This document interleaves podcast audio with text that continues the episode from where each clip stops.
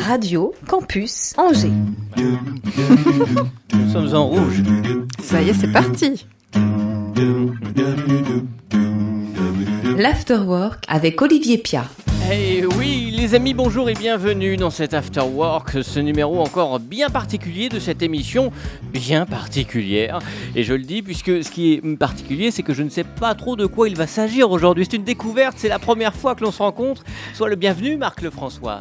Oui, Voilà. merci. Bienvenue dans l'After Work. Il y a longtemps que je vois passer sur les, des, des posts sur les réseaux, des sorties de nouveaux bouquins. Allons, eh bien, par dizaines. C'est un auteur prolifique. Oui, mais de quel poids est-il fait? Qu'est-ce qui l'habite? Qu'est-ce qui le motive, lui plaît, le fait avancer? Bref, qui est Marc Lefrançois C'est absolument notre sujet du jour. Voilà, sur son trône. Avec l'enquêtrice des ondes, celle qui a la passion du choix. C'est l'objet de ces nombreux podcasts tirés, titrés, pardon, avez-vous choisi? Bonjour, Oriane. Bonjour cher Olivier. Oriane Savory-Lucas.com. Ravi de terminer cette huitième saison avec ce qui euh, m'anime depuis le début de cette aventure. C'est la rencontre, la curiosité, l'échange, l'humain. Bienvenue à toutes et tous dans cet Afterwork. C'est le dossard numéro 255. Oui, déjà. L'Afterwork sur Radio Campus Angers. 103 FM, Internet, 255. podcast, radiocampusangers.com. C'est fou. Mais ça paraît complètement fou, effectivement. Nous avons une heure, euh, Marc, euh, une heure pour faire le tour de la question. 25 œuvres, bouquins, livres, plus tard. On devrait mieux te, te cerner tout à l'heure, à la fin de cette émission. Raconte un petit peu d'où tu viens, déjà ton enfance, euh, ta rencontre avec les livres aussi. Alors, euh, d'où je viens, c'est facile, je viens d'Angers. Ah, bien, là, on, on connaît. Un local. Alors, souvent, on, on me dit que je me suis peut-être un peu trop enraciné, mais c'est vraiment euh, voilà, une très belle ville que j'aime beaucoup. Euh, Je me sens vraiment très bien ici, donc voilà, j'ai tenu à rester euh, à Angers. Hmm. Donc, j'ai fait euh, ma scolarité, mes études aussi à Angers. J'étais étudiant en lettres à, à Belle-Bay. Ouais. Et puis, voilà, je suis resté ici, même quand j'ai euh, commencé à écrire et à publier un petit peu plus. T'as euh, toujours eu cette passion pour les livres? Ah oui, vraiment. Alors, avant tout, je me définirais plutôt euh, bah, comme lecteur. Vraiment lecteur compulsif. euh, je lis énormément. euh, je pense entre 20 et 25 livres par mois. Alors, Ah ouais, j'essaie de presque un réduire un peu jour, parce que. Quand même, Oui. quand même. Beau rythme. Et tu lis de tout ou tu as des, des sujets de prédilection? Alors, je lis de tout, évidemment. euh, mes auteurs préférés euh, Balzac, Proust, Maupassant, Flaubert, Barbet d'Aurevilly. Enfin, je vais pas faire toute la liste. hein. Oui, et je précise quand même que euh, Marc m'a dit Ah oui, Oriane, comme un célèbre personnage euh, de À la recherche du temps perdu de Marcel Proust. Effectivement, c'est le prénom de la duchesse de Guermantes. Et je, je disais à Marc que c'est pas très fréquent que quelqu'un fasse vrai, la remarque évoqué. sur mon prénom. Tu l'avais évoqué une fois ici dans une rubrique, Exactement. effectivement. Ah bah, je suis passionné par, par Proust. Alors j'avais même écrit un petit livre sur le sujet qui était en fait destiné à convertir un peu mes amis à la lecture de Proust. C'était Marcel Proust, roi du kung-fu. Ah oui, c'est un peu particulier. super Là, ce titre. et là, je vais rencontrer euh, des, euh, voilà, des lecteurs, des amis, à un hôtel littéraire, euh, le Swan, à Paris. euh, donc là, dans quelques, dans quelques jours, donc entre surtout euh, amis proustiens. Donc ça, voilà. ça c'est vraiment effectivement euh, le fil Ouais. rouge de ma passion littéraire. C'est Marcel Proust. Et puis bon, voilà, quelques autres. Ah. Et pour vous répondre, en fait, je lis de tout, parce qu'effectivement, je lis des livres d'histoire, euh, des thrillers, des polars, euh, Hmm. euh, littérature populaire. euh, voilà. Plusieurs en même temps Tu, tu t'alternes un petit peu suivant le, c'est le soir, le matin, le midi Alors ça, c'est une... Alors je ne sais pas si on peut pas être technique parce que c'est pas vraiment calculé, c'est de la passion.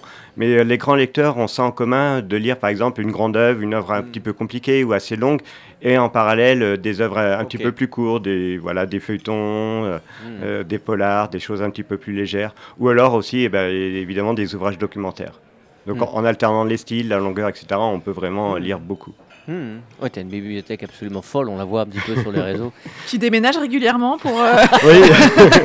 alors ça c'est terrible. Alors euh, je ne sais pas vraiment combien j'ai de livres. je- Peut-être 10 000. euh, Alors c'est terrible parce que alors j'ai une technique quand même pour essayer d'acheter moins de livres. Bon ça marche pas vraiment, mais j'essaye d'acheter des livres qui coûtent plus cher. Ah Là- Donc là, Je me ruine j'ai fait, je acheté. me ruine. Je reviens là des- d'hier des Sabdon. Je connais un petit libraire qui est vraiment passionnant et euh, voilà il m'a permis d'acheter l'édition originale des Trois Mousquetaires, donc euh, Ah, enfin la version euh, Mm. illustrée. Hmm. Donc euh, voilà, j'ai aussi un côté bibliophile où j'aime bien les éditions originales avec, euh, si possible, en voix autographe. Donc, euh, Alors, voilà. tu, tu parles de, donc euh, Dumas, Proust. qu'est- Qu'est-ce qui faisait la, la grande littérature française à, à l'époque qu'on ne retrouve peut-être plus aujourd'hui? Est-ce qu'il y a des auteurs qui sont à la, qui sont à la hauteur pardon? Euh, Alors- de, ce, de cette littérature Joli jeu de mots. Ah bah je suis comme ça moi. Alors, c'est vrai que moi j'ai vraiment un fait pour les auteurs euh, français euh, du 19e, mais après, effectivement, Ouais. euh, j'aime beaucoup Thomas Mann, euh, Zweig, euh, Hmm. Armen Hess, euh, Jack London, enfin, j'en passe. Après, c'est marrant parce qu'effectivement, hier, j'avais cette discussion par rapport à Michel Houellebecq. Hmm. Et, euh, et ce libraire était fan de Mich- Michel Houellebecq. Alors, j'ai lu plusieurs livres. Je pense que je suis passé un peu à côté. Alors, euh, Ah oui voilà, je vais pas. Je pense qu'il va falloir que je relise parce que j'ai un petit peu de mal avec les auteurs contemporains. C'est Mm. vrai qu'en fait, quand on lit euh, les, les auteurs du 18e, du 19e, début 20e, euh, voilà, c'est vraiment une autre dimension. Alors, euh, ouais, c'est sûr. Aujourd'hui, tout est très court, tout va très vite aussi. Oui, c'est ça. euh, beaucoup moins de, de style, d'identité euh, littéraire, euh, des romans effectivement beaucoup plus, beaucoup plus courts, peut-être un petit peu plus faciles d'a- d'accès, qui sont un petit peu moins exigeants pour le, le lecteur. Donc, euh, oui, j'ai j'ai un- je- bah là, beaucoup, j'ai- j'aime beaucoup par exemple Sylvain Tesson ou des, des auteurs comme ça, Mm. vraiment qui me- qui m'enchantent, qui sont aussi euh, très sympathiques. Mm. Après, effectivement, il y a des auteurs qui sont reconnus comme de- des grands auteurs contemporains, et euh, voilà, j'ai du mal à vivrer. Ouais. Mm. Mm. Ouais, À vibrer, oui, c'est joli. Pour dire qu'on n'aime pas, c'est pas mal. Excusez-moi, mademoiselle. Oui, j'arrive à manier l'art de la nuance. Est-ce que tu fais partie de ces Oh, gens, du coup, que, quand ils voyagent, partent avec leur valise de- d'affaires et une valise de livres? Euh, oui, alors j'ai toujours, de toute façon, toujours euh, des, des livres sur moi. Euh, je résiste aussi à la version un peu électronique. Moi, j'ai vraiment le rapport avec le, le livre papier. C'est vrai que je suis presque en panique quand j'ai voilà, j'ai pas de livre. Alors je, vais, je me précipite dans la première librairie pour acheter quelque chose. Donc oui, il y a quelque chose, euh, effectivement, peut-être euh, de pathologique, euh, je sais pas, mais euh, c'est vraiment une, une passion. Alors oui, chez moi, je n'ai plus de place. C'est terrible. Je suis obligé de pratiquer l'art du rangement avec toujours plus d'imagination, d'efficacité. Bon, les piles vont montent plus haut jusqu'au plafond, c'est tout. Avec une grande passion pour l'histoire aussi? Oui, vraiment. euh, et c'est une passion, c'est assez curieux, une passion assez tardive. Euh, D'accord. Mais l'histoire par la littérature ou l'histoire en général? Alors, euh, ça va vous faire rire, c'est peut-être l'histoire par l'enseignement de l'histoire. D'accord. C'est-à-dire que quand j'ai euh, commencé euh, à enseigner à, à Angers en chambre de commerce, chambre Mhm. des métiers, ma spécialité était la littérature. Et je n'étais pas assez peinture en, en histoire, et donc j'ai dû lire énormément. Et finalement, je me suis rendu compte que bah, c'était vraiment un domaine absolument passionnant. Et donc, effectivement, après, euh, j'ai creusé un petit peu plus, et puis c'est devenu le sujet d'un certain nombre de livres. Avec là aussi une passion pour le, le, le 19e ou le... Là, pas, pas exclusivement le 19e, Pour ça mieux comprendre encore les auteurs, parce que c'est important de connaître le contexte quand on, on lit un- une œuvre. Ah oui, oui. Mais alors, pour, pour l'histoire, vraiment, moi, c'est c'est vraiment très large. C'est de l'Antiquité, de l'Empire romain, euh, Seconde Guerre mondiale. euh, donc, euh, mais effectivement, avec un- une petite approche, euh, peut-être un peu euh, à la Alexandre Dumas. C'est-à-dire que j'aime bien l'anecdote historique, Mhm. euh, voilà, le, le fait un peu saillant, un peu pétillant. Oui, il y a énormément euh, de livres, effectivement, qui, par- qui, enfin, qui traitent de ça dans, ton- dans, dans ta bibliographie. Euh, Il y a l'histoire avec un grand H, mais il y a aussi l'histoire avec le, le petit H. Plein de petites histoires qui racontent l'histoire euh, Les anecdotes Oui. d'auteurs, d'anecdotes. Ouais, ouais, ça c'est quelque chose que tu vas fouiller. C'est Oui, au euh, hasard des. Alors, en fait, j'ai eu la révélation quand justement j'enseignais et euh, je devais quand même euh, motiver des élèves qui n'étaient pas forcément par, euh, par l'histoire. Et j'avais trouvé justement euh, que l'anecdote c'était une belle entrée en, en matière. Une, euh, ça leur permettait effectivement de découvrir l'histoire d'une façon plaisante. Et donc j'ai vraiment développé ça. Et en fait, on le retrouve aussi bah, chez, euh, chez beaucoup d'écrivains, chez des grands romanciers. Alexandre Dumas avait cette passion aussi pour l'anecdote historique, même si elle est décriée par ailleurs. Mais en fait, ce fait historique, parfois des fois un petit peu apocryphe, eh bien, est fascinant parce qu'il nous permet vraiment d'entrer dans l'his- dans l'histoire d'une façon qui ne sera pas scolaire, qui ne sera pas ennuyeuse et qui nous donnera vraiment envie d'aller plus loin. D'accord. Et tu, tu parles de tes élèves souvent. Qu'est-ce que c'est? Parce que tu es professeur de culture générale, Alors, euh, entre autres, tu l'étais ou... alors je suis toujours. C'est vrai que j'ai euh, plusieurs occupations. Alors, mon occupation principale est liée à, à l'écriture, parce que c'est vrai que je Ouais. publie deux à trois livres par an. Bon, ce qui est un peu beaucoup. Il va falloir aussi que je réduise. Euh, j'ai aussi réduit mes heures d'enseignement, puisque je, je donnais des cours d'expression écrite à l'université et j'ai arrêté. Je me recentre juste sur quelques classes à, à l'ESPL, donc l'école supérieure des Pays de la Loire, où j'enseigne en fait la culture générale. Donc il y a une matière qui est merveilleuse puisque c'est un mélange d'histoire, de français. Alors, qu'est-ce de- que c'est la culture générale voilà, Qu'est-ce que c'est comment, comment, comment se découpe l'année, par exemple Alors c'est une matière bien spécifique pour les VTS en première et deuxième année. Euh, c'est une matière générale, donc effectivement il y a une partie un petit peu expression écrite, donc simplement le, le français, et puis une partie un peu plus histoire, un peu plus philosophique, euh, voilà, Mm. travail de, de la réflexion. Euh, Histoire de l'art aussi un peu Oui, aussi histoire de l'art. Donc, euh, on étudie euh, pourquoi pas des œuvres de cinéma, de, de la, pe- de la peinture, des, des sculptures, autour de grands thèmes. Alors cette année, par exemple, c'était dans ma maison, donc euh, effectivement le- la maison qui protège, mais peut-être la maison qui isole. Et puis euh, l'invitation au voyage, qui est un thème absolument merveilleux. Voilà, la découverte, euh, mais aussi pourquoi pas l'exil, la fuite. euh, donc Ah ouais. ce sont des sujets qui sont vraiment passionnants et qu'on aborde justement en présentant des œuvres littéraires ou des faits historiques ou des œuvres d'art. Et ce sont parfois les élèves qui demandent à traiter tel sujet ou, ou Alors les grands thèmes sont, sont imposés, mais oui c'est ça, en fait on sent un peu des fois des sensibilités, alors on va un petit peu nuancer, euh, mettre l'accent sur des choses qui peuvent un peu plus les, les intéresser. Hmm. Mais après effectivement on, on a ces- la méthodologie et les thèmes qui sont imposés et là effectivement on est obligé de respecter euh, les grandes lignes. Hmm. Après on a quand même beaucoup de liberté et euh, la plupart des, euh, des enseignants, des formateurs en culture générale sont des passionnés qui sont euh, voilà, spécialistes de l'histoire ou de la littérature, Hmm. et donc qui, font, euh, qui en profitent pour faire partager un peu le- leur passion. C'est chouette, ça. eh, Oriane sur un CV, prof de Ça culture claque un peu, générale. hein ouais, ouais, ouais, ouais, ça vachement bien. Euh, comment dire, puisque tu écris quasiment deux bouquins par, par an, comment tu peux dire ce livre, euh, cette idée-là, c'est un bon sujet? Comment tu travailles? Comment tu est-ce que parce que tu alternes aussi euh, Ah oui. des faits historiques euh, Alors en fait dans l'édition il y a quand même un peu de deux principes pour ceux qui, Ouais. on peut dire les professionnels qui, qui publient un certain nombre de livres. Il y a les projets personnels et puis un peu les projets qui sont euh, présentés par les éditeurs. Là les derniers projets étaient présentés par les éditeurs, donc ils savent que ce sont évidemment des livres euh, qui ont un sujet assez, assez porteur. Mhm. On définit, on se met d'accord, euh, je peux faire aussi des, des propositions, mais il y a toujours effectivement l'idée que le, le livre doit plaire quand même à un large public.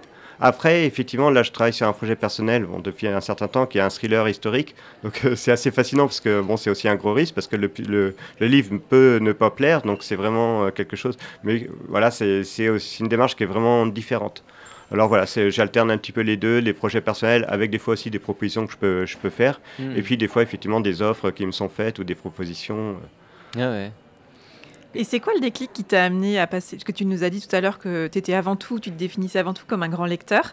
Qu'est-ce qui fait qu'à un moment donné, tu te dis, tiens, j'aimerais bien écrire un bouquin? Il y a un déclic particulier? Il y a une intention particulière?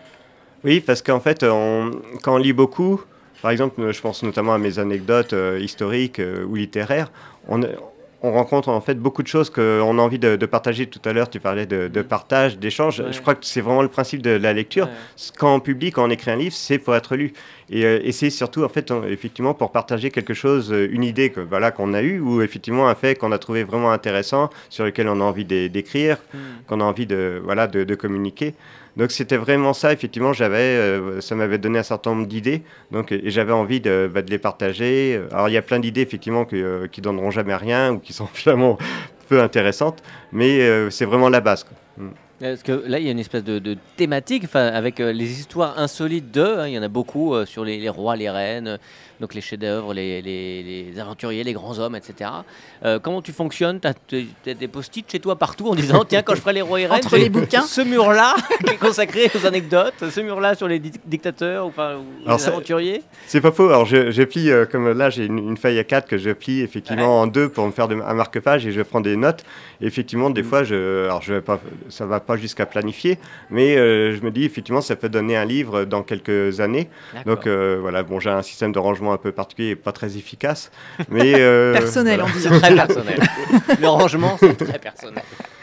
Mais là, effectivement, bah, je me dis, voilà, ça pourrait donner un livre qui serait très intéressant euh, dans quelques années. Donc, je, je le mets de côté, puis j'attends d'avoir un peu plus de matière pour pouvoir proposer quelque chose à- à un éditeur.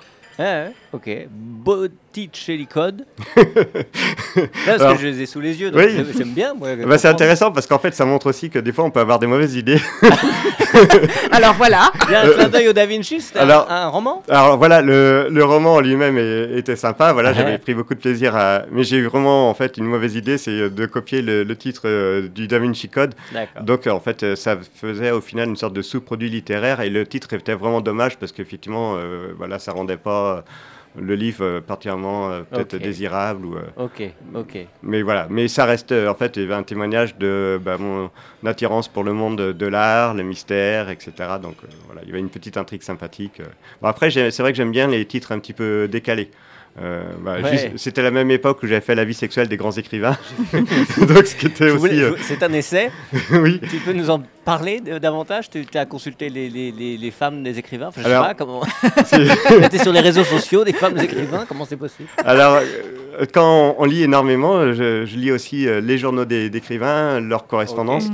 On est frappé par une chose, en fait, c'est que, comme moi, on a une vision un petit peu idéalisée euh, de, Mm. de l'écriture et de l'écrivain, et en fait, on se rend compte que, et on est un peu dans Freud, hein, c'est, il disait pas la même- autre chose, que ben, il y a deux motivations profondes pour l'écrivain, c'est euh, le sexe et l'argent.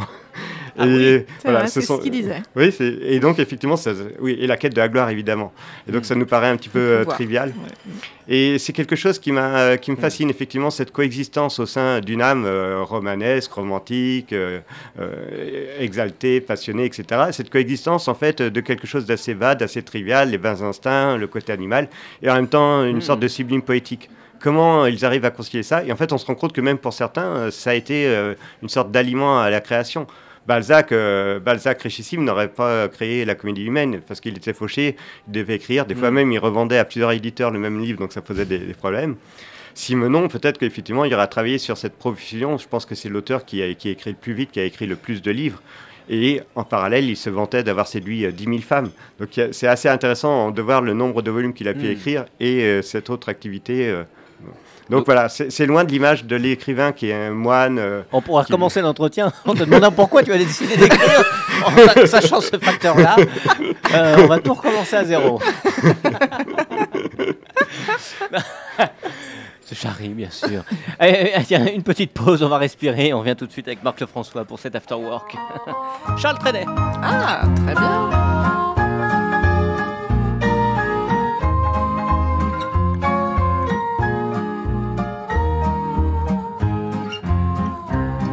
Ce sont des intellectuels qui vivent entre terre et ciel. Ils ont le don providentiel de la pensée. Ils voyagent dans de vieux bouquins qui datent du temps de Charles Quint, ornés des couleurs d'Arlequin, chose insensée. Ils connaissent tout l'univers, de son endroit, de son envers, changeant en un grand palimpseste la voûte céleste. Ils collectionnent les papyrus qu'ils lisent parfois dans l'autobus quand ils vont au marché aux puces acheter de l'emprunt russe. Ce sont des intellectuels qui se retrouvent dans des chapelles. Que se disent-ils, que se disent-elles Des choses profondes. En discutant, ils se méfient de toutes les grandes philosophies. Aucune vraiment ne leur suffit. Âme vagabonde. Arrive la confusion des langues, l'évocation du Big Big Bang. Alors tout tourne dans ces tangues, en fin du monde. Le soir au fond de leur maison, sans trop savoir en quelle saison, tout en buvant une tisane, ils pensent qu'ils sont des ânes. Sont des intellectuels, il y en a partout en ribambelle, des vrais, des faux en parallèle, quel beau mélange. Mais dès que l'on monte dans leur barque, ce sont les faux que l'on remarque, déguisés parfois en énarques, pour donner le change. Et moi souvent je les confonds, mais comme m'importe c'est profond, trop d'intellect ça me morfond. Alors des ailes me soulèvent dans une chanson qui rêve à ma petite façon et plane pour vous loin des leçons des intellectuels, des intellectuels, des intellectuels. Elle, elle chante, elle ne peut pas s'en empêcher. Les intellectuels, évidemment, Charles Trenet. Sympa, Charles Trenet? Sympa. Pas, sympa. pas beaucoup d'ouvrages sur la musique? Ou pas d'ouvrages sur la musique d'ailleurs. C'est Alors- un art mineur pour toi ou... En fait, j'avais j'avais un- j'avais proposé quelque chose et puis euh, mon, mon éditeur avait dit que c'était un peu euh, un peu une trop mauvaise, particulier. une mauvaise idée. Non, oui, c'était une ode au village people. Ah, c'est génial. Bon, c'est qu'en fait, j'ai des goûts un peu particuliers. Alors, je suis un peu resté bloqué dans les années 80, 80. donc euh, voilà. Et on t'a dit non, pas. non. Oh, Oui. Alors pourquoi une ode au Village People euh, Par rapport à leur texte ou à ce qu'ils représentaient Alors, je voulais un peu, oui, par rapport à cette période, la musique qui était euh, pure fantaisie, joie de vivre, etc. euh, voilà, pas forcément d'une grande qualité euh, euh, technique, mais qui était vraiment exaltante. Donc, euh, peut-être une sorte d'ode aux années 80, ou peut-être, je sais pas, La légèreté. à, la, à la légèreté, à la jeunesse perdue, je sais pas. Mhm. Ah ouais. Et ça, c'est quelque chose, par exemple, parce que tu écris beaucoup, que tu as gardé euh, sous le coude ou euh, parce euh, parce que c'est pas du tout du second degré. Alors, euh, il y avait par exemple, je voulais faire aussi. Le un- titre, c'est du second degré. Bah oui, si c'était du second degré. Mais l'intérieur, enfin le contenu. Alors j'avais quelques idées, mais je pense que ça, voilà, j'aurais pas le temps de le faire parce qu'il y a plein. Je voulais faire aussi une suite à mon, mon livre sur Proust. Je voulais faire un, un- Honoré de Balzac, Prince du fitness. J'adore. en fait, j'ai plein de trucs comme ça. Puis en fait, effectivement, euh, Tout part du titre en. Bah, général D'ailleurs, c'est, ou... c'est ce que disait Balzac. Il est très, il est beaucoup plus facile effectivement d'avoir l'idée d'un roman que de l'écrire. Ah bah ça, Donc euh, oui. effi- euh, effectivement, il y a le titre et puis après, bon, faut remplir. faut Mais remplir. Et puis il faut plaire aussi à l'éditeur parce que Oui, tu disais tu étais lecteur, ça t'a donné aussi euh, peut-être à un moment donné envie d'écrire, mais enfin c'est quoi la marche entre euh, écrire et puis être édité? Parce que c'est tout le monde qui écrit n'est pas édité. Alors Ça c'est vraiment, c'est vraiment intéressant. Alors il y a plusieurs façons de faire. Alors euh, je pourrais dire que par exemple l'histoire du manuscrit qui est envoyé par la poste et qui va devenir un best-seller, c'est quand même globalement un, un mythe. Ça se passe euh, généralement pas comme ça. Enfin, le rationnel est vraiment très important. Euh, voilà, par exemple, effectivement d'avoir un, un réseau. Moi, c'était pas le cas. Alors euh, c'est un conseil que je peux donner, c'est effectivement de commencer euh, localement par un éditeur qui sera régional avec quelque chose qui touche, en fait, qui vous touche de, de près, la région, l'histoire de la région Ce que tu as Et- fait avec Angers au fil de la Maine.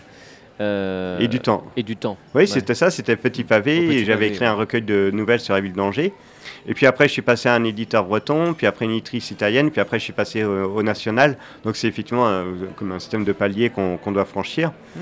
Maintenant, c'est un petit peu différent avec les réseaux sociaux, euh, c'est-à-dire que, alors, effectivement, quand on n'a pas le réseau euh, parisien ou les bonnes relations, le, avoir un réseau euh, social euh, étendu, ça permet un petit peu de s'affranchir de, de ça. Effectivement, maintenant, je suis démarché, ce sont les éditeurs qui me démarchent, alors ce qui est vraiment une belle reconnaissance. c'est super. Donc là, il y a, euh, cette année, c'était Flammarion qui me proposait un livre sur le développement personnel. Et puis j'ai eu d'autres éditeurs, alors c'est pour ça qu'effectivement j'ai peut-être moins le temps pour d'autres projets personnels, puisqu'on me propose des choses qui sont des fois euh, très intéressantes, mais Mm. évidemment qui demandent du temps, surtout quand c'est pas notre spécialité. Hmm. Donc, mais en, en tout cas, ça demande quand même euh, globalement euh, du temps, des efforts, de la, pa- de la patience. euh, Mm. euh, voilà, t'as as envie d'aller au bout, par exemple, sur le développement personnel, tu dis c'est pas ma cam, enfin c'est pas mon domaine, ou alors si tu y vas, tu, tu te renseignes, tu... Si, mais j'ai des idées bizarres. alors je sais pas. si- Genre le développement personnel avec les Oui. People et Patrick Hernandez. Bah, C'est quoi le titre, euh, le titre idéal de Marc Lefrançois sur le développement personnel alors Ah ouais Non, je voulais faire, oui, quelque chose autour du, du bonheur. euh, Ouais. Alors peut-être euh, par rapport à l'histoire ou... euh, euh, Enfin, j'ai- déjà des idées. Je ne sais pas si ça va se faire parce que là, j'ai mon livre, à, mon roman à terminer. Et puis j'ai ça y est d'autres contrats qui seront euh, pour la- l'année à venir. Donc ça va être un- c'est un peu délicat. quoi. Et puis c'est vrai que c'est des difficile parce que des- on est partagé entre le désir bah, de, de réussir un challenge, une nouvelle aventure, et puis en même temps, bah, il y a quand même euh, le danger de se disperser, peut-être aussi bah, d'être mauvais dans un secteur parce qu'effectivement, c'est pas notre spécialité, donc faut pas non plus être vaniteux et puis euh, pouvoir prétendre tout écrire. quoi. Donc ça, Mm. c'est vrai qu'il faut avoir euh, toujours rester modeste et puis être conscient que voilà, on a une spécialité et puis des fois, ça peut être un peu délicat de Hmm. s'aventurer un peu trop loin. Voilà, c'est une belle leçon de vie. Et Je, je vous Ah, ça y est, bah, je peux prendre des notes pour mon livre. propose tout de suite une autre leçon de vie avec Oriane Savoie-Lucas qui propose ce, ce boc, le dernier de l'année, évidemment. le c'est une dernier de petite la larme à l'œil. saison. Bah, un peu, un peu d'émotion quand même. hein. Billet d'une heure, le sous-boc. L'afterwork. Radio Campus Angers. Bien, J'ai taffé toute la semaine, Dieu merci, on est samedi. Whisky coca dans un gobelet en plastique qui finira peut-être dans l'océan Pacifique ou en particules toxiques dans l'organisme. Attends, mais qu'est-ce que je raconte?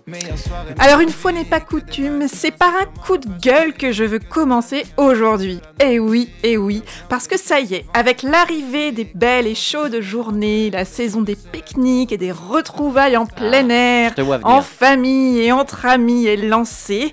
Et avec elle, le festival du déchet intempestif en plein air. Alors l'autre jour, je faisais une balade à vélo le long de la Maine et dans le parc Balzac, au milieu d'une nature florissante, splendide, luxuriante, sous un soleil somptueux avec juste ce qu'il faut d'air. Et la vue a été, dirons-nous, quelque peu gâchée par une ribambelle anarchique de déchets tout le long du chemin.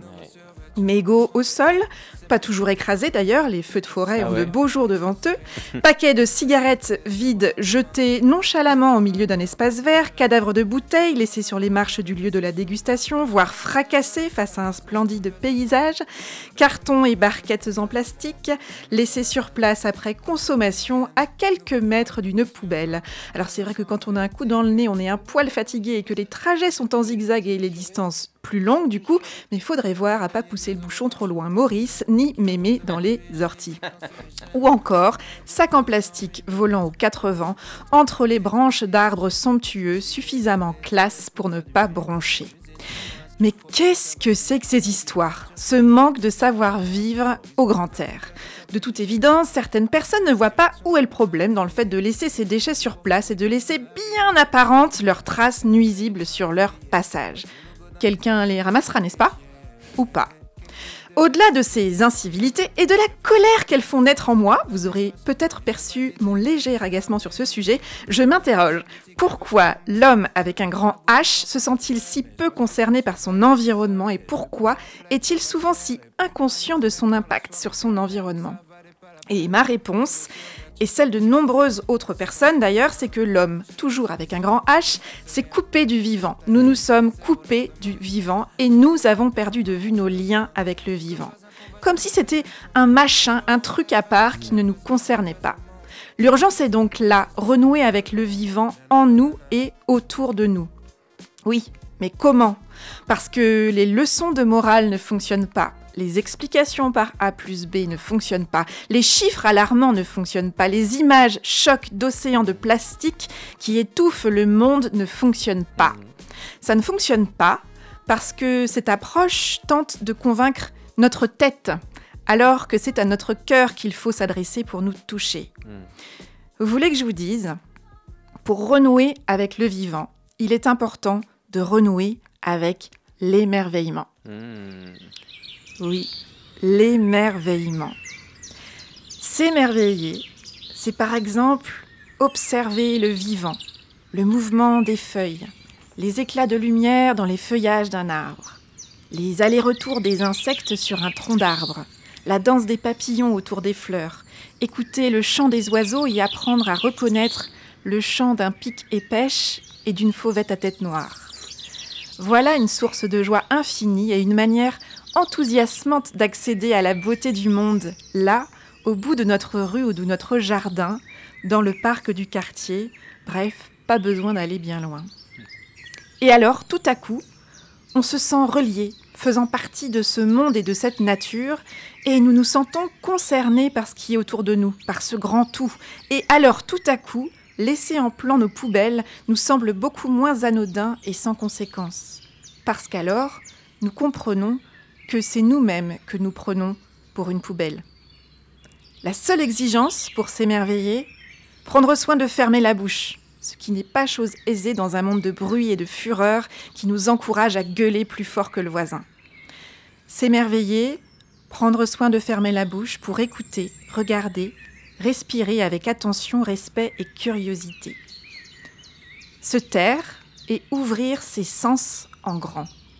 Alors tout à coup, je me reconnecte au vivant, au vivant autour de moi et donc au vivant en moi. La semaine dernière, un documentaire a soufflé un vent porteur d'espoir et m'a fait l'effet d'un baume au cœur.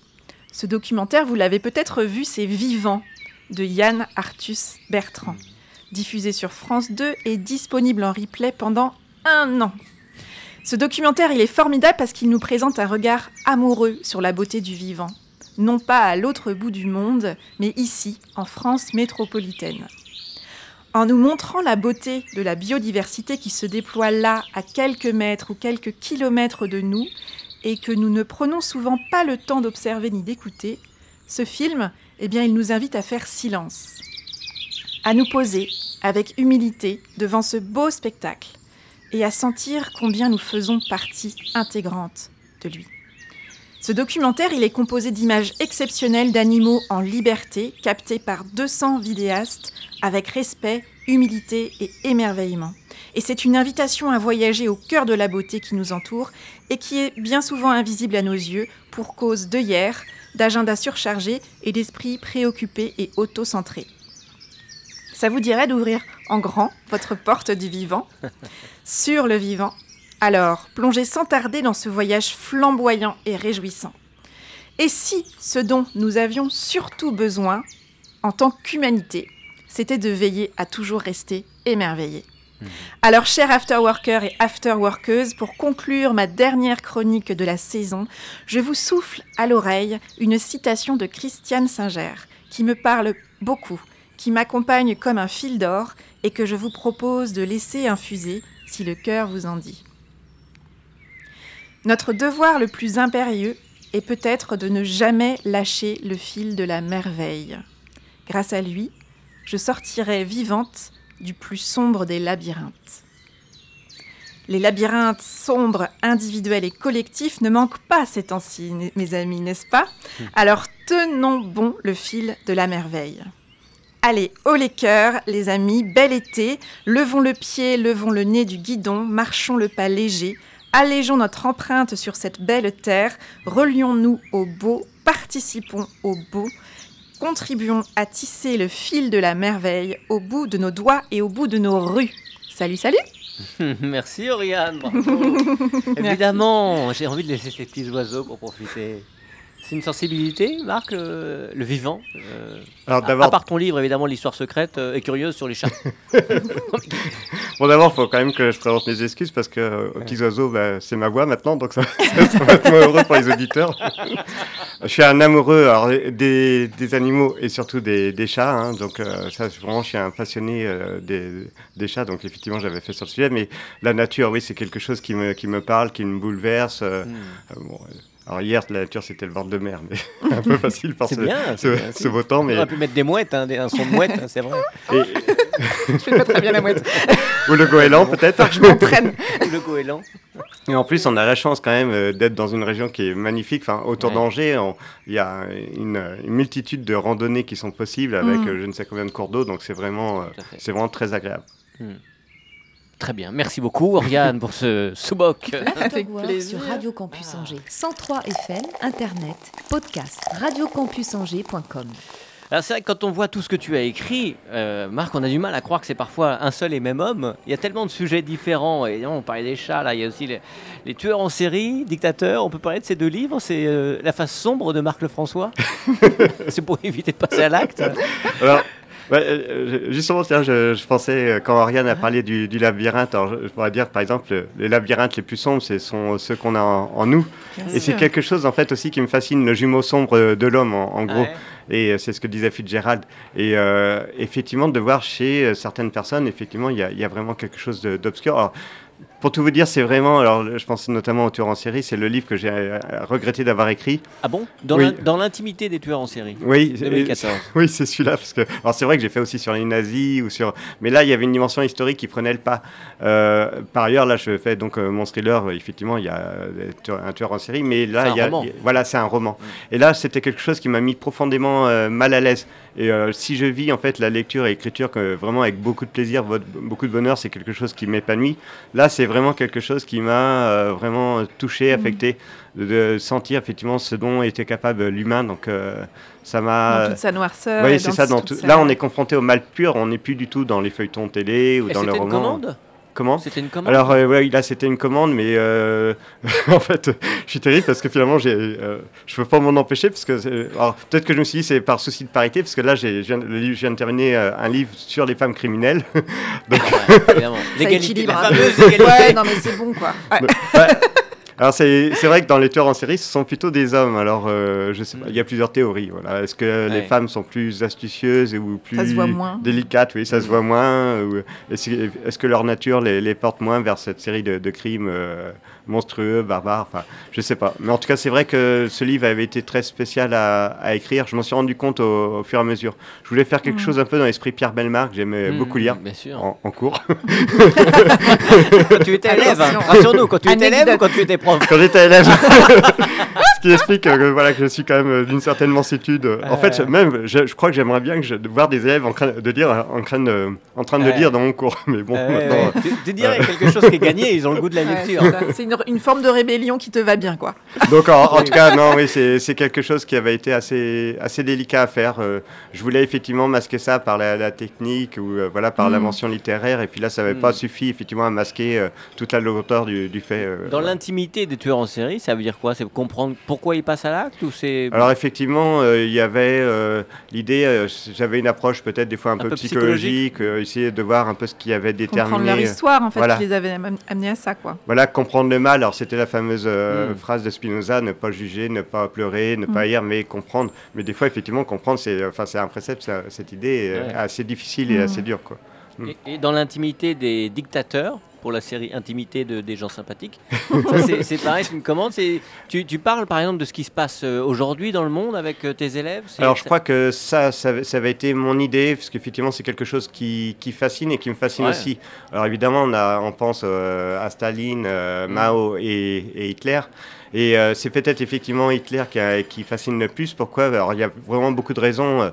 Il y a bah, son ascension au pouvoir qui Ouais. est déjà qui est presque inexplicable. C'est lui qui fait la couverture du livre d'ailleurs. Oui, et qui. Alors la couverture du livre, euh, elle est. Alors j'en ai parlé encore avec mes élèves puisque je parle de l'ubris, c'est la démesure. C'est en fait Mm. cet instinct qui fait que des fois on va même une âme qui à l'origine est plutôt euh, modeste va être portée vers l'extraordinaire et si possible dans l'extraordinaire dans le mal. Et euh, Dans l'orgueil, en fait. oui, c'est ça, c'est l'orgueil, c'est effectivement ne, ne plus être dans la modération, la nuance, et puis rechercher vraiment l'extrême euh, partout.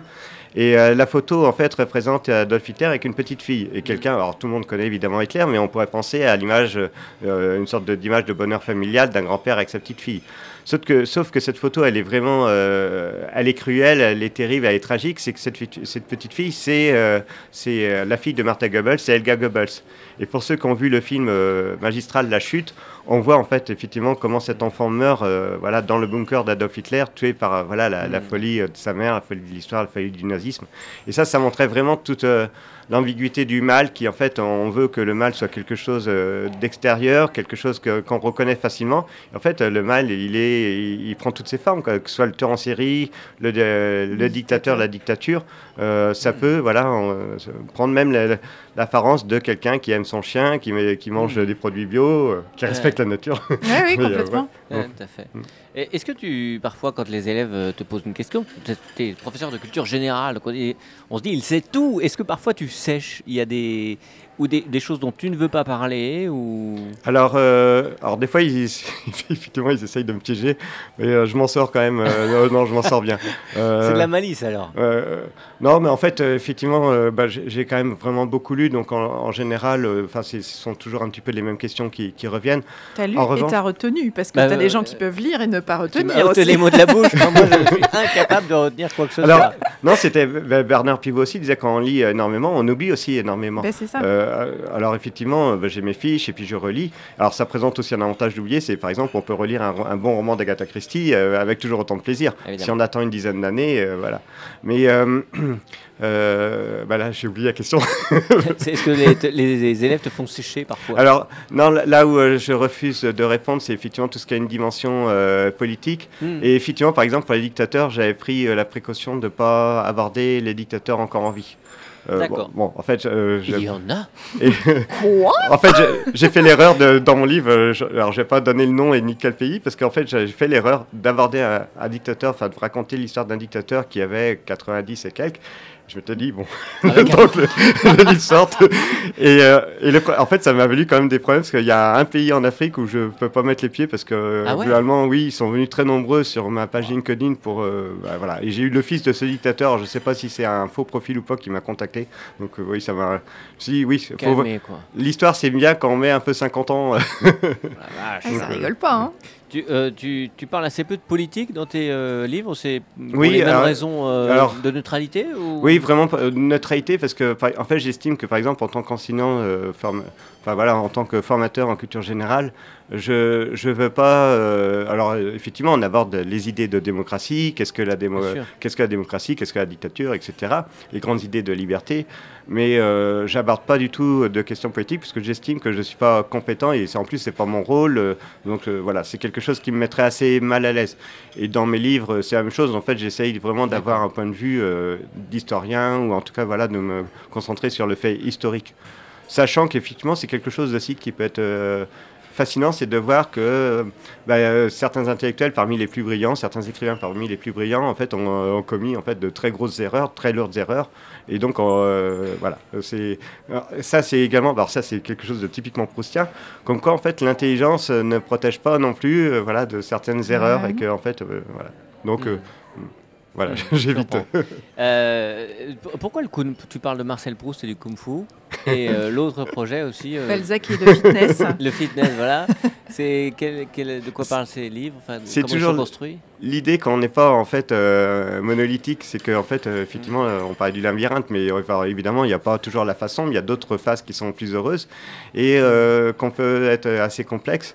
Et euh, dans ce roman, c'était un- une histoire d'amour. Alors, je sais que ça, ça peut sembler un peu cliché entre c'est une un roman oui pardon voilà, c'est- c'est- alors, entre une littéraire qui, euh, adore Marcel Proust et puis elle tombe amoureuse d'un sportif qui est fan de karaté, de Bruce Lee, de Jean-Claude Van Damme.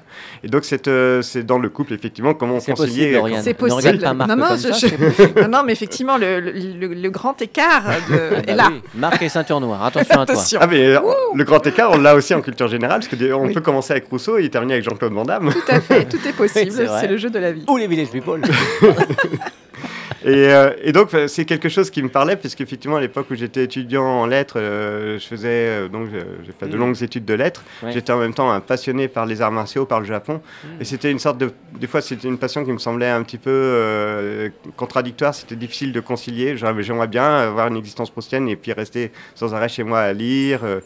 Pourquoi pas avoir une très mauvaise hygiène de vie, euh, et puis euh, voilà. Mais euh, en même temps, que j'avais. Marcel Proust ne respirait pas la santé quand même, hein, il faut le souligner.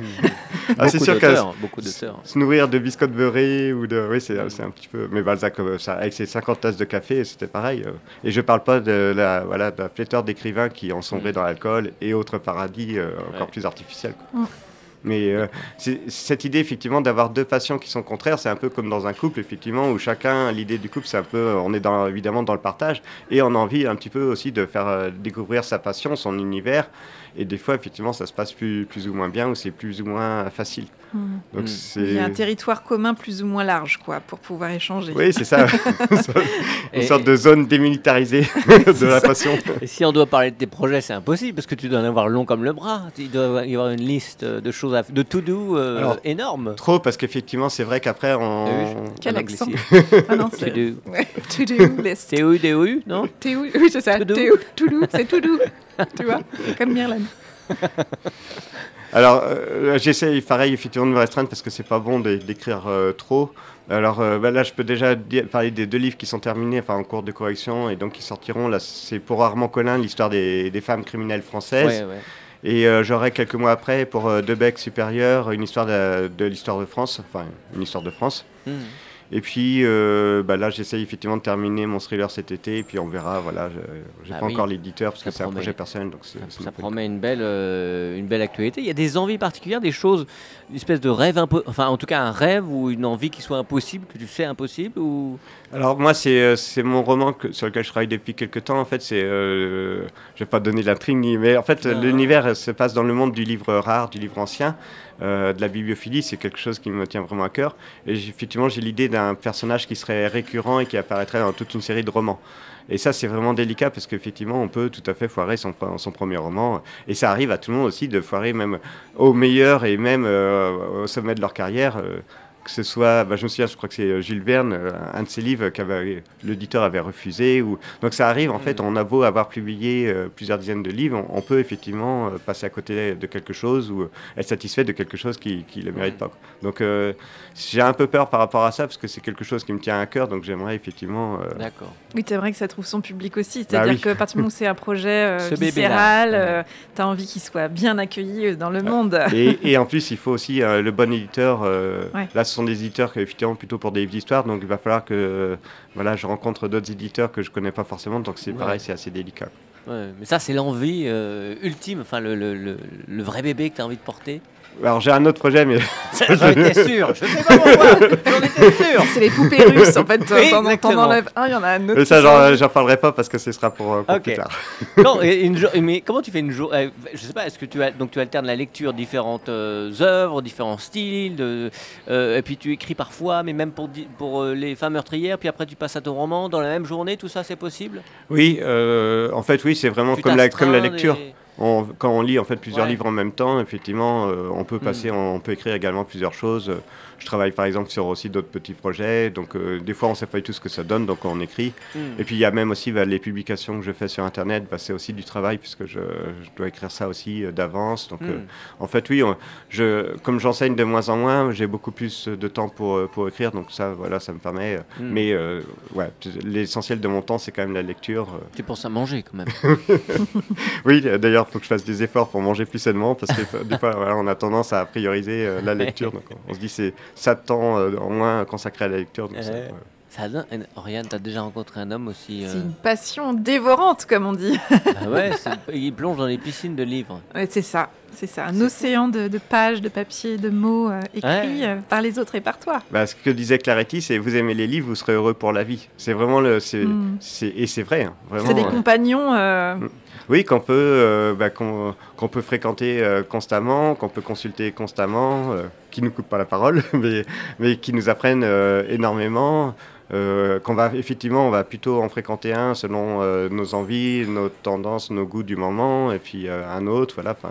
Euh, alors moi, j'ai, aussi rationalisé ma bibliothèque parce que j'ai un coin policier, j'ai un coin historique, j'ai un coin consacré à l'art, j'ai un coin tout ce qui est le scolaire, l'universitaire, un autre Hmm. pour mes euh, futures recherches, euh, voilà, pour mes, mes prochains livres. Donc euh, C'est marrant, passionnant, incroyable cet homme-là. hein.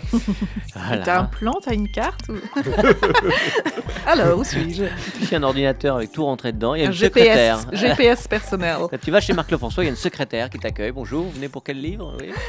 Euh, La musique du dos à dos, voilà ce moment un petit peu particulier.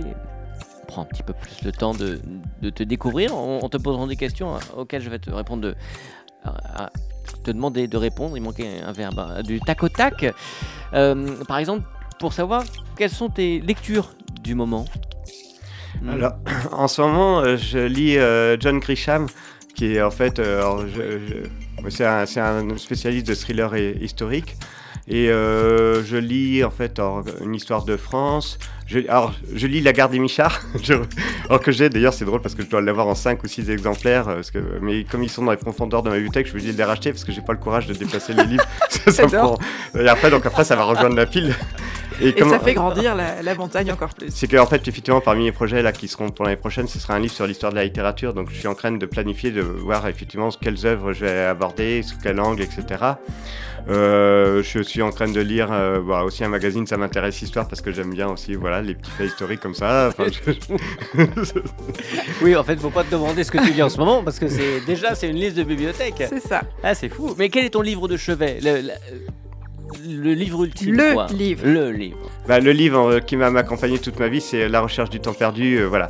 Mais en fait, je m'interdis de le lire en ce moment parce que c'est euh, d'une voilà, c'est un tel niveau d'écriture euh, que ça peut euh, pétrifier. Enfin voilà, on peut. euh, Ça peut donc, paralyser. oui. Il faut euh, vraiment aborder Proust comme lecteur, vraiment pas du tout ce... parce que sinon après voilà on se sent un peu, euh, oh, bah, évidemment on se sent minable.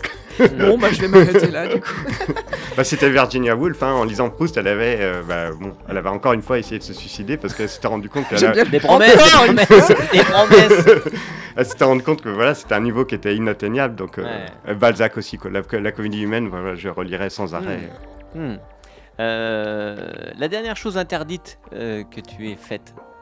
Ah, ça c'est une bonne question. Je sais pas. Je suis quand même euh, quelqu'un de finalement assez raisonnable. Hmm. Euh, Non, je vois pas. Ne pas rendre un livre à la bibliothèque. Ah bah oui, ça, je me suis fait taper sur les doigts par la bibliothèque université d'Ordanger. euh, Je crois que j'avais euh, quelques mois de retard. Aïe, oui. Bon, je, pas, je sais pas si on peut dire que c'est vraiment quelque chose d'interdit. Bah, écoute, c'est pas mal déjà. Enfin, voilà. Tu- Rien, tu voulais, t'es à deux doigts de dire un Non, truc. non, non, je dis c'était, c'était- non, non, c'était, ça allait quoi, que c'était Ouais, raisonnable. c'est mignon. C'est- C'est, c'est interdit dans le raisonnable. si autre chose te revient, n'hésite pas. Euh, un dîner à 5-6, allez, un dîner impossible, tu invites qui? À ta table Une soirée extraordinaire, particulière. Alors, euh, J'imagine des auteurs, mais pas ça. Ouais, c'est ça, j'ai pas pas vraiment les noms, mais en fait, l'idéal, j'adore rencontrer des gens qui sont dans un univers vraiment différent. Donc, quelqu'un qui travaillerait, par exemple, dans le monde de l'art, euh, euh, pourquoi pas quelqu'un dans la finance, euh, Mm. quelqu'un, voilà. Et donc, effectivement, qui est, chacun parle un petit peu de, de son métier, mais vraiment que des gens passionnés. quoi. Rencontrer des gens passionnés mais qui ne se seraient peut-être pas rencontrés euh, dans d'autres circonstances, c'est ça? Bah oui, c'est ça. Bah, D'ailleurs, en fait, c'est ce que je vais faire là euh, à Paris. Je vais rencontrer en fait euh, des gens qui seront euh, d'univers vraiment différents, et puis en fait, on va vraiment échanger. Donc ça va, je pense, c'est- et on se connaît pas. quoi. Donc parce que c'est voilà, c'est le, charme d'Internet où on peut rencontrer de parfaits inconnus. Hmm. C'est la rencontre qui t'a animé, effectivement, enfin, le- le- la enfin, l'échange et, le- et d'apprendre des autres. Et toujours dans la bienveillance. Alors ça, c'est quelque chose, effectivement, je, je veille euh, soigneusement à me tenir euh, éloigné des fâcheux ou voilà, des importuns qui peuvent... Parce qu'en fait, évidemment, dans le monde de l'édition, comme d'ailleurs euh, sur le monde Internet, on est confronté des fois, effectivement, à un certain nombre de mesquineries. Ou de... Et ça, vraiment, je, je me protège contre ça. En tout cas, je fais vraiment très attention à voilà, privilégier euh, bah, les gens bienveillants, euh, positifs, heureux. Hmm. Ça, c'est vraiment important.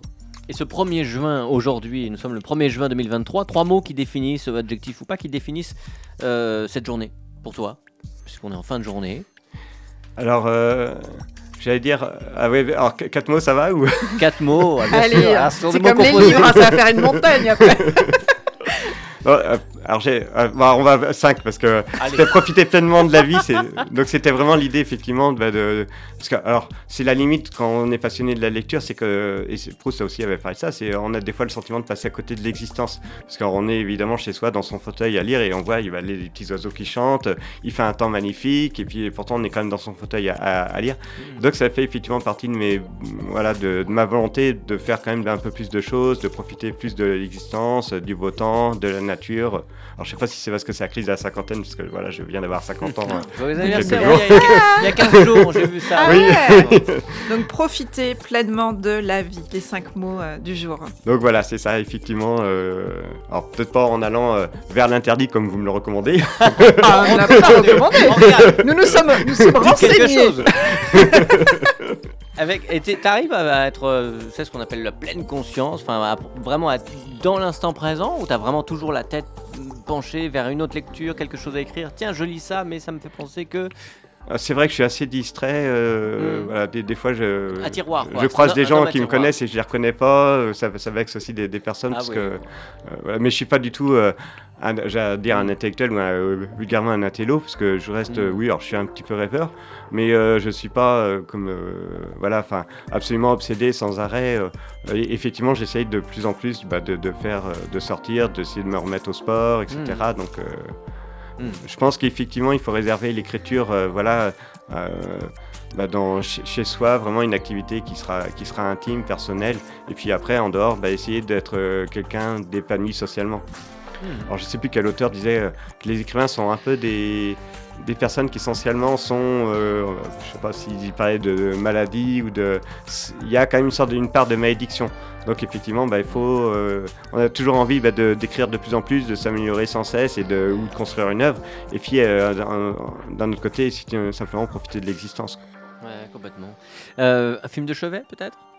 Parce qu'on a beaucoup parlé littérature, mais euh, pour parler cinéma. Alors j'ai euh, j'ai un faible pour les Indiana Jones, vraiment Oh, euh, l'action, euh, ouais, le- années 80 à mort encore. Ouais. Alors justement, je me pose une question sur le, le dernier opus. euh, voilà, j'ai entendu un petit Ouais, peu tout, je sais pas, mais je pense qu'effectivement, je j'irai le voir. Mais euh, ouais, voilà, c'est, euh, j'adore ce, ce genre de film.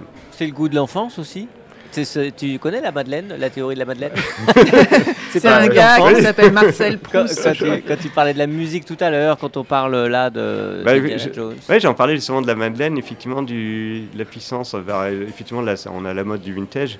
Euh, prononce peut-être mal, même si j'ai fait anglais pendant des années. Ouais, Mais ouais, euh, en- voilà, j'ai cette nostalgie de l'en- de l'enfance et puis effectivement tout ce qui est lié, euh, voilà, alors, ça peut être les dessins animés, et d'ailleurs qui étaient vraiment d'une très grande qualité, hein, euh, Ouais, Ulysse sûr. 31, euh, euh, Les Merveilleuses Cités d'Or, etc. Enfin, donc, et aussi ces films-là, euh, bah, comme la musique des années 80, alors c'est peut-être Mhm. pas toujours de, de qualité, mais euh, Mhm. il y avait quelque chose vraiment de, de Mhm. particulier.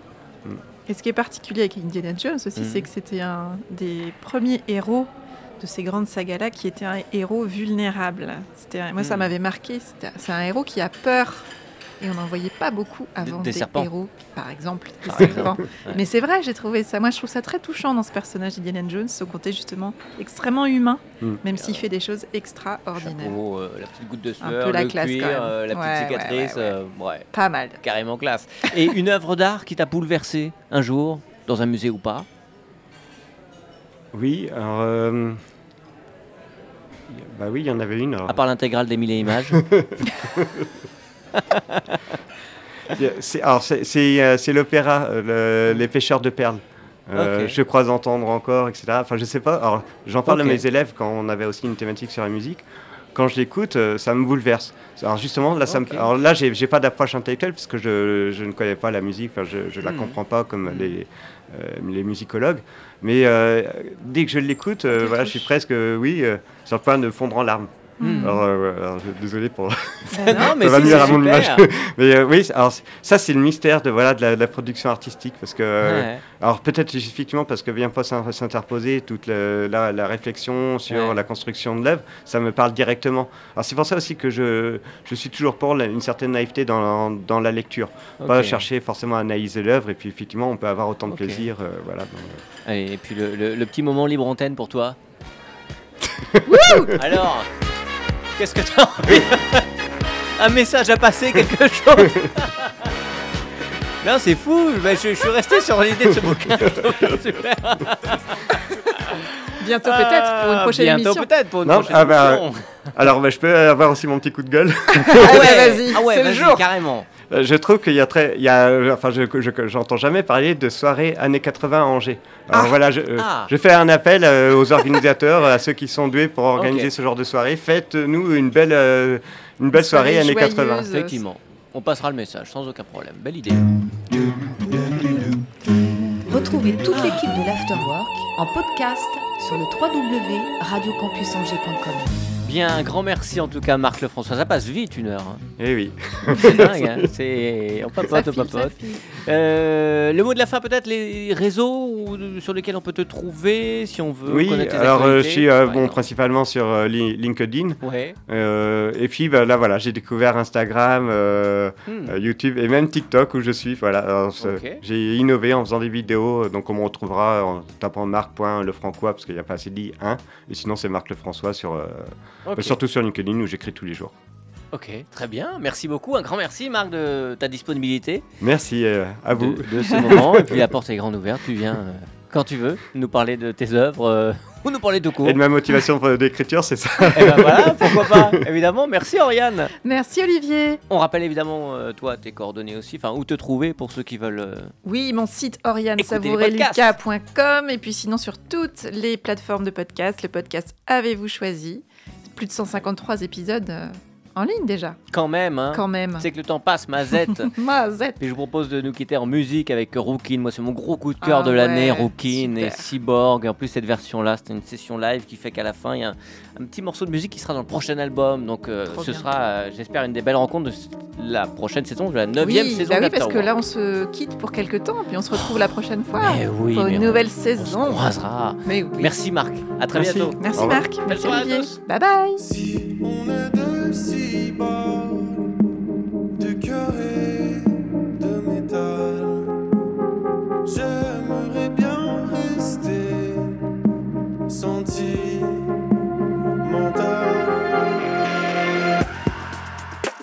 Je ne vois pas ton regard quand je te parle.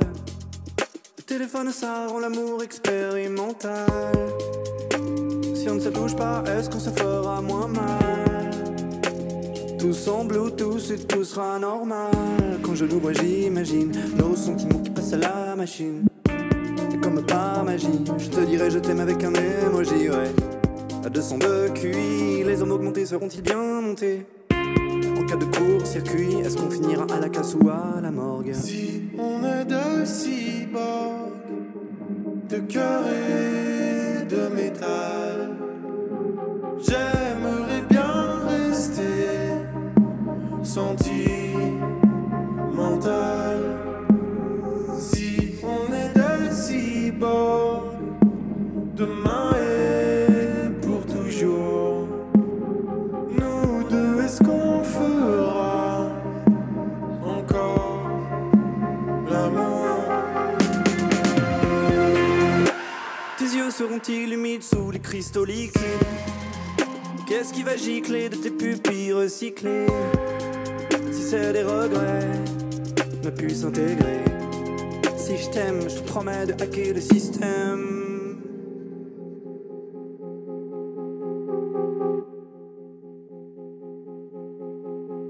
Je suis né il y a 3 millions d'années, passé à te niquer, ça c'est l'humanité. Je n'ai pas fait ça pour rester sagement connecté, loin de toi pour t'aimer. Je suis né il y a 3 millions d'années, passé à te niquer, ça c'est l'humanité. Je n'ai pas fait tout ça pour rester sagement connecté, loin de toi pour t'aimer.